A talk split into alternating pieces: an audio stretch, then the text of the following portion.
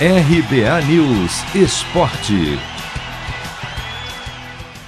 Jogadores e dirigentes do Vasco deixam São Januário irritados com a equipe de arbitragem do duelo com o São Paulo pela Copa do Brasil, comandada pelo gaúcho Anderson Daronco. Ontem o Cruz Maltino perdeu por 2 a 1 no duelo de volta das oitavas e deu adeus à competição. Sobre um dos lances que decidiram o jogo, a expulsão de Léo Jabá, após uma solada em Reinaldo ainda no primeiro tempo. Ninguém reclamou, mas o Vasco discorda, por exemplo, da anulação de um gol de cano, no qual Juninho tocou com a mão na bola no começo da jogada, de um suposto pênalti não marcado de Miranda em Léo Jabá e da expulsão de Leandro Castan, já no fim do jogo, por falta em Vitor Bueno, que ia em direção ao gol.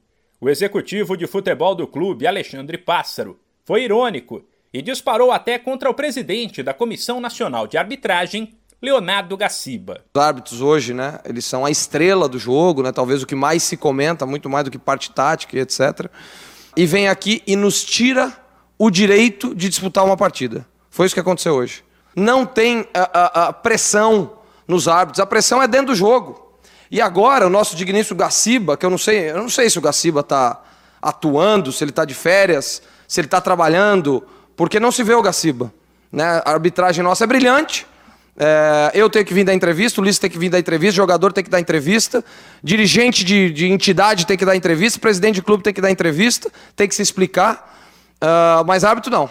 Árbitro vai pegar o carrinho dele agora aqui, vai pro hotel, vai dormir e amanhã vai voltar para casa dele. Já o técnico Lisca preferiu focar no futebol e disse que após a eliminação é foco total na Série B, Competição na qual o time precisa reagir. Enquanto o jogo estava né, 11 contra 11, eu gostei demais da atitude da equipe, do espírito da equipe, desde o treinamento de ontem, né, da postura, da agressividade, de acreditar.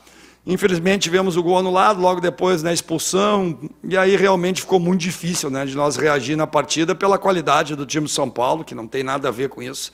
Abriu uma boa vantagem lá no Morumbi. E o que fica é agora uma energia extra para nós, né? essa indignação, a gente levar para a Série B, né? que é a nossa principal competição.